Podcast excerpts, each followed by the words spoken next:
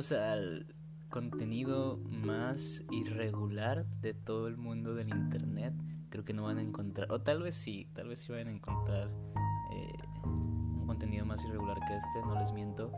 Nunca soy el mejor en nada, ni el más. Pero eh, creo que no es eh, un secreto y para las 12 personas que nos han escuchado en los episodios anteriores, que hace tiempo que no estamos acá y hablo en plural porque soy un estúpido y todavía no me acostumbro al, formato del podcast solitario, al formato del podcast de una sola persona.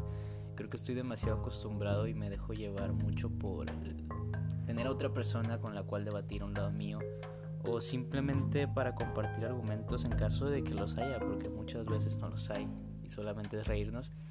Pero sí, creo que voy a tratar de que eso, eso se mueva. O si lo quieren ver como una comunidad, que todos somos una comunidad y que nosotros estamos aquí de vuelta, va. Pero ahorita no sé si escuchan el audio diferente o solamente yo lo noto, pero lo que pasa es que mi computadora murió y no he tenido cómo hacer esto. Pero sí tenía ganas de hacerlo y fue cuando dije, va, pues lo hago con el celular, no pasa nada. Y creo que es un poquito de lo que les quiero hablar ahora, que la dinámica anterior era muy... era muy... de hablar de cosas actuales, de, de, cosas que están pasando en el mundo. Y lo vamos a seguir haciendo, no, no creo que haya un impedimento para eso pero quiero hablarles también de ciertas cosas que siento y que creo que les pueden ayudar a más de una persona que lo esté escuchando, así como me han ayudado a mí. Y una de esas cosas es que muchas veces esperamos tener todas las herramientas para hacer algo y, no, les, no les miento, o sea, no, les digo que yo no lo hago, claro que lo hago. Y creo que es una de las cosas que más mata todos los proyectos que tengo y que emprendo, el esperar o el decir no estoy listo o el simplemente decir es que otras personas lo están haciendo de esta manera y yo no puedo hacerlo tan novato, o sea, tan tan, tan poco profesional. Cuando realmente un proyecto, claro que necesitas una idea, claro que necesitas una estructura, pero, güey, o sea, fuck it, a veces los proyectos salen a como te nace a ti y, esa cosa va, va, evolucionando.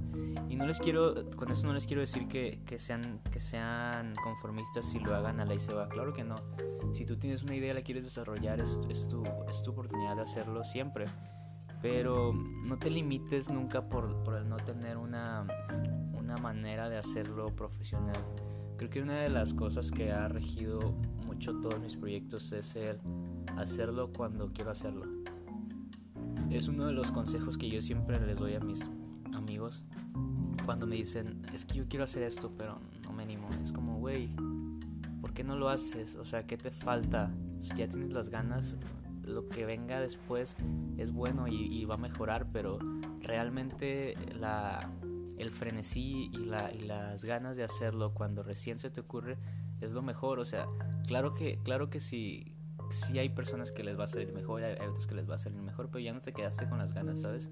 O sea, tienes un mundo de posibilidades en las que tú puedes desarrollar proyectos y desaprovecharlo de esa manera simplemente a mí me da a entender que muchas veces no lo querías mucho, ¿sabes?